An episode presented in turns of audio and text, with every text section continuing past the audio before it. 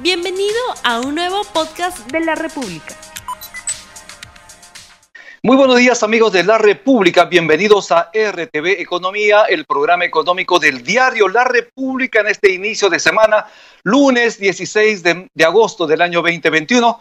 El día de hoy vamos a hablar sobre la economía del país, la presencia de Julio Velarde en el Banco Central de Reserva, cómo va la política monetaria, las cifras que acaba de enviar el Instituto Nacional de Estadística e Informática sobre la producción del país en junio. Vamos a tener en la línea a Luis Miguel Castilla, economista, ex ministro de Economía y Finanzas. Vamos con el programa. El presidente de la República se reunió el viernes con el titular del Banco Central de Reserva del Perú, mientras durante la semana que pasó hubo declaraciones del ministro de Economía, del Premier y otros funcionarios que atañen directamente a la coyuntura económica en un momento donde el precio del dólar está por encima de cuatro soles y donde la inflación se mantiene por encima del rango meta en 12 meses, y cuando hoy el Instituto Nacional de Estadística e Informática acaba de enviar la información oficial y señala que el PBI peruano del mes de junio creció en 23,45% respecto a similar mes del año anterior.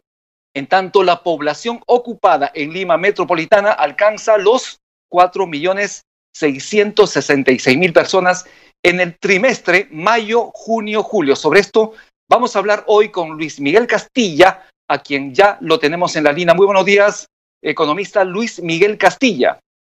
Buenos días, Rumi, gracias por la invitación. Y lo primero que tengo que indicarle, preguntarle, es lo que dice el premier Guido Bellida.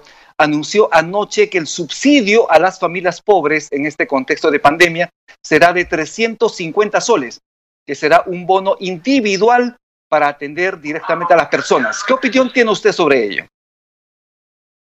Eh, en tanto estos bonos sean eh, focalizados a, aquel segmento de la población que todavía no logra recuperarse, ha perdido su empleo, eh, ha visto sus salarios reducirse, sus saberes, yo creo que está bien, pero sería bueno establecer eh, básicamente cuál es el universo, digamos, como, como comento, y cuál es la temporalidad porque ya eh, las finanzas públicas, digamos, tienen un límite. Eh, de hecho, ya se han anunciado nuevas reglas fiscales y probablemente eh, ya estén internalizando este, esta transferencia. Pero yo creo que de cara a que el mercado laboral sí se está recuperando, pero la calidad de los empleos aún es precaria, probablemente sí sea oportuno mantener una política fiscal expansiva, focalizar en los hogares más vulnerables pero con limitaciones, ¿no? Y esto habría que precisar cuando veamos el detalle, cuando se publique la norma que aprueba este incremento. Y usted habló de la regla fiscal, ¿no? Un tema importante es justamente la decisión del Ministerio de Economía y Finanzas de que el déficit fiscal no debe ser mayor a 3,7% del PBI y la deuda pública no debe ser mayor al 38%. Explíquele usted a la gente en términos sencillos de qué se trata cuando hablamos de aminorar esa meta de déficit fiscal? En toda economía tienen que haber ciertas reglas, ciertos topes eh, para asegurar de que hay un buen manejo económico. El Banco Central tiene un rango meta de inflación. La inflación no puede superar entre 1 y 3%. Eh, y en el caso de la política fiscal, se establecen dos tipos de reglas. Una regla que establece un tope a cuánto puede ser el déficit fiscal, va a decir cuánto es que el, el, gasto puede exceder los ingresos fiscales del gobierno, y por otro lado, cuál es el nivel de deuda.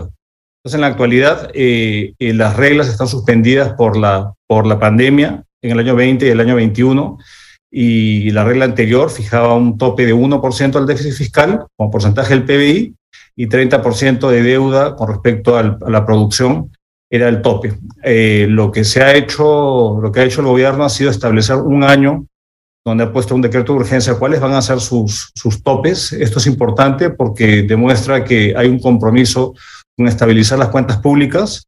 Eh, no obstante, probablemente hubiese sido mejor una temporalidad mayor. ¿no? Usualmente las reglas fiscales no se establecen para un solo año, pero eh, es bueno por lo menos que ya hayan puesto una norma con rango de ley un tope y esto es importante porque esto va a dar una señal importante a las agencias calificadoras de riesgo de cuál es la importancia que se le da a la disciplina fiscal, que hoy día obviamente se duda acerca de los fundamentos de la, de la macroeconomía y por tanto este tipo de anuncios es positivo, aunque faltaría una mayor proyección de cuál va a ser la trayectoria a mediano plazo para reducir eh, estos niveles de, déficit y, y, endeudamiento a niveles que sean compatibles con la calificación crediticia que tiene el país. Precisamente usted cuando fue ministro ha sido muy cuidadoso en que esta cifra de déficit fiscal no se dispare y eso en, buena hora por la estabilidad macroeconómica del país y cómo nos ven obviamente los agentes extranjeros. Según el ministro Franque, con esa medida se permite atender también las demandas impostergables de la población y junto a ello también recurrir y hacer masivo la extensión de la vacunación, que eso es muy necesario para el país. No, desde luego, y, esto es muy importante, Rumi, porque estamos a, escasas dos semanas que el presupuesto de la República del año entrante se va a presentar al Congreso.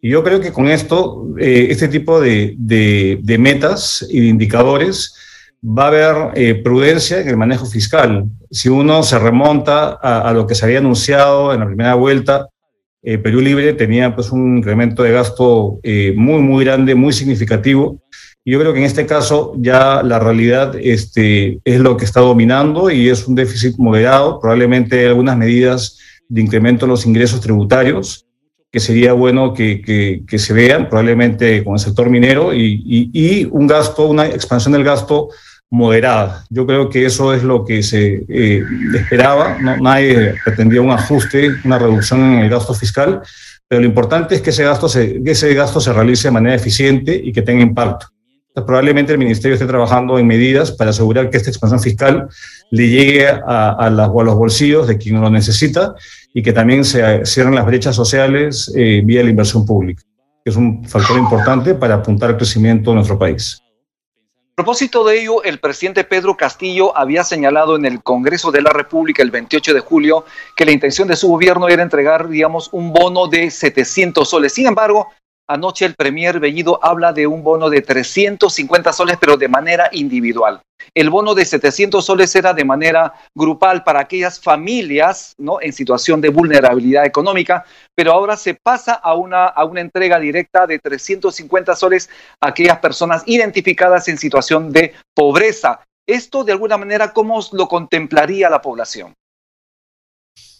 Bueno, hay que ser muy cuidadoso con esto porque, a ver, si es que se entrega, eh, digamos, a, usualmente la lógica ha sido al jefe de familia, ¿no? Al jefe de familia, este, y ahí se entregaba el bono. Eh, y ahora si se entrega a las personas, habría que ver cuántos, digamos, miembros hay en un hogar, en promedio, si es padre, madre, dos hijos, eh, este, un abuelo, entonces ahí habría que hacer la multiplicación por cinco.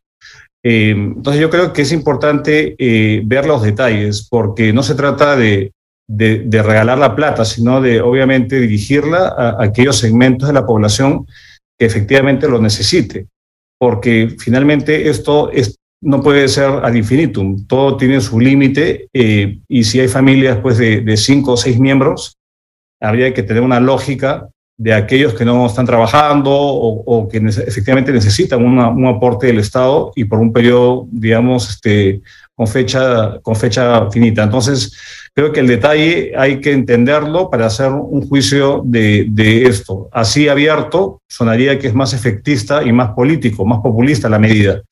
Pero ciertamente hay muchas familias del país que necesitan el apoyo del Estado. Y estos son los momentos en los cuales hay que usar la fortaleza fiscal con prudencia para atender esos segmentos. De otro lado, en conferencia de prensa reciente, el ministro de Justicia, Aníbal Torres, yo también en la mañana de un programa de radio, él ha señalado que lo que existe en el país no es libre mercado, sino que existe un ultraliberalismo que beneficia a pocas personas. Él ha señalado que existen monopolios, oligopolios, que prácticamente fijan los precios en el país y le hacen daño a las familias más pobres del país. Usted es liberal. Su paso en el Ministerio de Economía y Finanzas fue por la aplicación de un modelo liberal. ¿Qué nos puede decir usted de estas declaraciones del ministro Aníbal Torres? Yo creo que eso muestra un poquito un desconocimiento de cómo funciona la economía y en particular el hecho que tenemos una economía dual. Este, tenemos el 70% de nuestra economía es informal, por lo tanto, eh, ahí no hay reglas que apliquen y si en nuestro caso eh, han habido algunos casos de abuso del poder de dominio que está, eh, digamos, penado hoy por la ley y, la Constitución lo, evita, hay instituciones que deben justamente fiscalizar y evitar que haya ese, ese abuso del poder de dominio.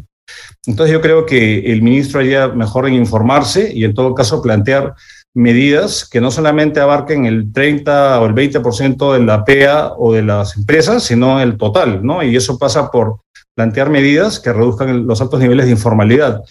Ahora, Rumi, viendo los datos y evaluando los datos eh, que han salido del INEI, a mí lo más preocupante, pese a la recuperación en el empleo, ha sido un incremento muy grande en la tasa de subempleo y una reducción en el empleo adecuado en Lima. Entonces, este deterioro en la, en la calidad del empleo es un factor que es preponderante y que debe alertar la, la, digamos, la acción estatal para focalizar en eso. Yo creo que abusos siempre los hay y, son condenables y se tienen que, digamos, en una economía, tienen que haber instituciones que lo regulen y que eviten cualquier tipo de, de, abuso. Pero de ahí a decir que la economía se maneja de esa forma en, en, su integridad, yo creo que muestra un desconocimiento y, y más bien que sea el, ministro de Economía que, que hable de eso y, que aplique los correctivos que tiene que hacer, y no necesariamente el ministro de Justicia, ¿no? Está in the copy, que tiene un rol importante, y ahora que la inflación está afectando el bolsillo de los peruanos, yo creo que con más razón hay, hay que ser cuidadoso en dar apreciaciones, digamos, que pueden no condecirse con la realidad. Así es, el INEI informó que la economía del Perú creció en junio en 23,45% y obviamente esto tiene de alguna manera impacto en el empleo se ha recuperado el empleo, pero usted señala que los empleos de alguna manera no son de calidad. ¿Por dónde deberíamos abonar en política fiscal, política económica, para poder tener empleos que realmente sean los adecuados para la gente? A ver, Rumi, hay un tema de calidad, pero hay un tema de cantidad, ¿no? O sea, la tasa de desempleo en Lima todavía eh, está muy elevada. Está, está viendo las cifras, es por encima del 9%. Y antes de la pandemia, esta, esto era eh, por debajo del 6%. Entonces, la tasa de desempleo en Lima eh, aún sigue 50% por encima de lo que era pre-pandemia. Hay un tema también de cantidad, eh, pero si uno se fija en la calidad, hay temas que tienen que ver con el marco regulatorio, hay temas que tienen que ver con la empleabilidad de la mano de obra, con la educación, especialmente la técnica, la tecnológica, este, para que haya un mayor calce con las demandas del mercado y, digamos, la oferta, que hoy día está mucho más restringida. Y a pesar de ese incremento que menciona eh, con respecto al, crecimiento, eh, gran parte es estadístico, ¿no? Ya la recuperación en el primer semestre, con tasas tan elevadas, ya se dio como factor estadístico. La previsión es que el segundo semestre se va a crecer a tasas bajas, justamente por toda la incertidumbre política y, el, la, frenón muy grande que se aplicó a la inversión privada por todas estas señales de incertidumbre que tienen sobre nuestra economía. Entonces, eh, nada, hay temas de largo plazo que tienen que ver con el marco regulatorio, eh, capital humano, regulaciones, pero también en el corto plazo de estimular eh, la inversión, en particular la inversión privada, para generar puestos de trabajo y volver a una situación de mejora, porque también se ha visto una reducción en los sueldos la masa salarial se ha reducido más o menos en un 14%. Entonces, sí hay un tema de precarización importante en, en, la mano de obra, en el mercado laboral eh, que vemos en el país. Y esto tiene que ser sujeto a políticas. Yo creo que una política importante es la estabilidad eh, y también lidiar con los focos de inflación que hay. El Banco Central, eh, no, no, me lo has preguntado, este, Rumi, pero el Banco Central ya está actuando tratando de que la inflación digamos que gran parte es importada, es por eh, inflación en precios de los commodities, que son insumos para eh, eh, productos de la canasta básica familiar, el pollo, por ejemplo. Lo principal, el principal insumo es el maíz importado, que ha tenido un precio muy significativo. y ya esto es un shock transitado, transitorio de oferta. A esto se le suma obviamente la devaluación que encarece los bienes importados. Eh, y eso ha hecho que el Banco Central, de hecho, haya elevado su tasa de referencia eh, la semana pasada, después de muchos años de mantenerla relativamente plana, baja. Y esto es para anclar expectativas inflacionarias. Entonces, yo creo que el manejo económico hoy en día que tanto preocupa a, los ciudadanos, a las amas de casa, es fundamental. La estabilidad es esencial, la estabilidad de precios y no dejarse llevar pues, por eh, eh, tipo de anuncios que pueden ser efectistas y, y, no resuelven el problema. Yo creo que acá hay que pasar esta ola y ojalá que esta ola eh, lo, lo que recupere es la, la, la, certidumbre sobre el manejo económico y no estas dudas que hay sobre el manejo monetario y sobre las medidas más eficaces para eh, paliar esta situación que afecta a los bolsillos de todos los peruanos. Así es, justamente el Banco Central de Reserva lo que debe buscar es tener una tasa de inflación entre 1 y 3%. Ese es el rango meta, del famoso rango meta del que se habla pero hemos visto que en los últimos meses, según información del Banco Central, ya se ha sobrepasado ese rango meta, está por encima de 3%. Usted ha señalado que uno de los instrumentos importantes ya tomados por el Banco Central de Reserva es subir la tasa de interés de referencia. Estaba en 0,25%, ha subido a 0,50%. ¿Esto cómo se debe reflejar en los mercados? ¿Qué implica aplicar elevar una tasa de interés de referencia y cómo esto es el canal de transmisión hacia los mercados. Eh, Rumi, yo creo que es importante tomar en cuenta que la inflación, si uno le quita el precio de los combustibles, los alimentos, es 2%, que es la inflación que hemos tenido históricamente en los últimos años. Y este incremento que hace que la, que la inflación esté, la observada esté casi por encima del, del tope del 3%, es por un efecto transitorio. Entonces, lo que hace usualmente un banco central, el, instrumento que tiene es la tasa de interés, los encajes, que maneja la, política monetaria, y usualmente esto funciona más cuando la inflación es por una mayor eh, demanda, vale decir que se está gastando más de la cuenta, la economía se está sobrecalentando. Ese no es el caso. Acá tenemos un shock de oferta, un shock de oferta que ojalá sea transitorio, y lo que ha hecho el Banco Central ha sido encarecer el costo del dinero un poquito para eh, dar una señal que eh, las expectativas de inflación, que son tan importantes, se mantengan dentro del rango meta. Porque lo que no queremos es que los agentes económicos, las familias, las empresas, fijen una perspectiva de inflación por encima del rango meta. Y en el manejo monetario las expectativas son las que mandan. Entonces, por eso la importancia de haber subido la tasa pero la tasa no va, este incremento en la, política monetaria, este encarecimiento del costo del dinero, no va a significar necesariamente que baja la inflación. La inflación va a bajar una vez que se despeje la incertidumbre política que hay en el país y, eso se ve reflejado en la salida de capitales y la mayor devaluación y que se supere esta, este bache en los mercados internacionales donde la oferta no ha sido capaz de abastecer la demanda internacional y por tanto el precio del petróleo, el precio de la soya, el precio del maíz eh, eh, está volando, ¿no? Y eso ha afectado a una economía como la nuestra y muchas otras de América Latina que están en una situación similar. Entonces es un tema de expectativas más que de eficacia de la política monetaria. Y, acá probablemente lo mejor sea eh, retornar a, un, a un, marco de estabilidad para que la devaluación, el tipo de cambio se estabilice y no contribuya más a este eh, deterioro de la capacidad adquisitiva de los peruanos a través de la inflación. ¿Cómo cree usted que el Congreso debería acompañar, digamos, de alguna forma para aminorar esos riesgos que pueden estarse presentando? Porque como usted sabe, el gabinete Bellido debe presentarse al Congreso para tener esa luz verde que requiere el gobierno. ¿Debería o no entregarle el Congreso la luz verde, ese voto de confianza al gabinete Bellido para la continuación del gobierno? ¿Qué, ¿Cuál es la opinión de usted?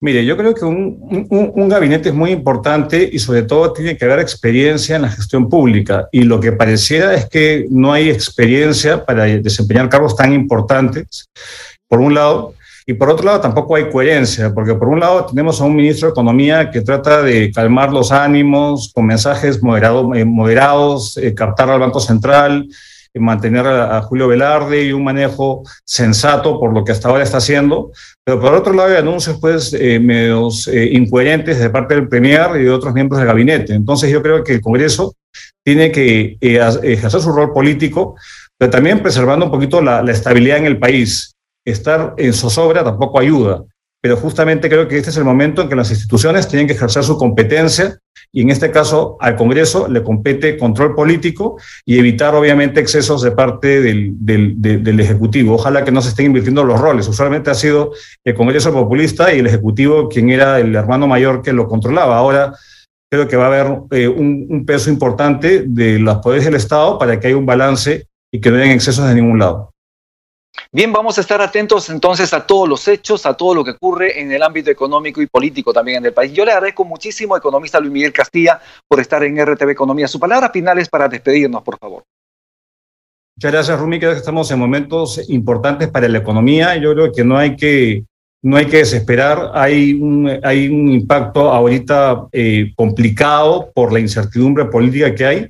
Y obviamente la inflación que estamos viviendo eh, es preocupante, pero es transitoria. Yo diría que hay que estar tranquilos a que se disipe estos shocks de oferta transitorios y dejar que las autoridades eh, actúen. ¿no? Tenemos un banco central de lujo, de primer mundo, y creo que la, eh, servicio, los, los, servidores que están en el Ministerio de Economía, ahora bajo el mando del, del ministro Franque, tienen una labor muy importante y hay que dejarlos actuar sin interferencias políticas y logrando una mayor coherencia del gobierno y que transmita confianza, ojalá. Bien, muchísimas gracias. Estuvimos entonces con Luis Miguel Castilla, economista, ex ministro de Economía y Finanzas, que estuvo aquí en RTV Economía. Nuevamente, nuestro agradecimiento por su permanencia aquí en el programa. Con esto hemos terminado la edición del día de hoy de RTV Economía. Los esperamos el día de mañana y también lo invitamos a estar conectado en los diferentes programas que tenemos en RTV. Muchísimas gracias. Hasta el día de mañana. Tupananchis, Huarquecuna, Paneicuna, Yactamasicuna. Que Dios los bendiga. No olvides suscribirte para que sigas escuchando más episodios de este podcast.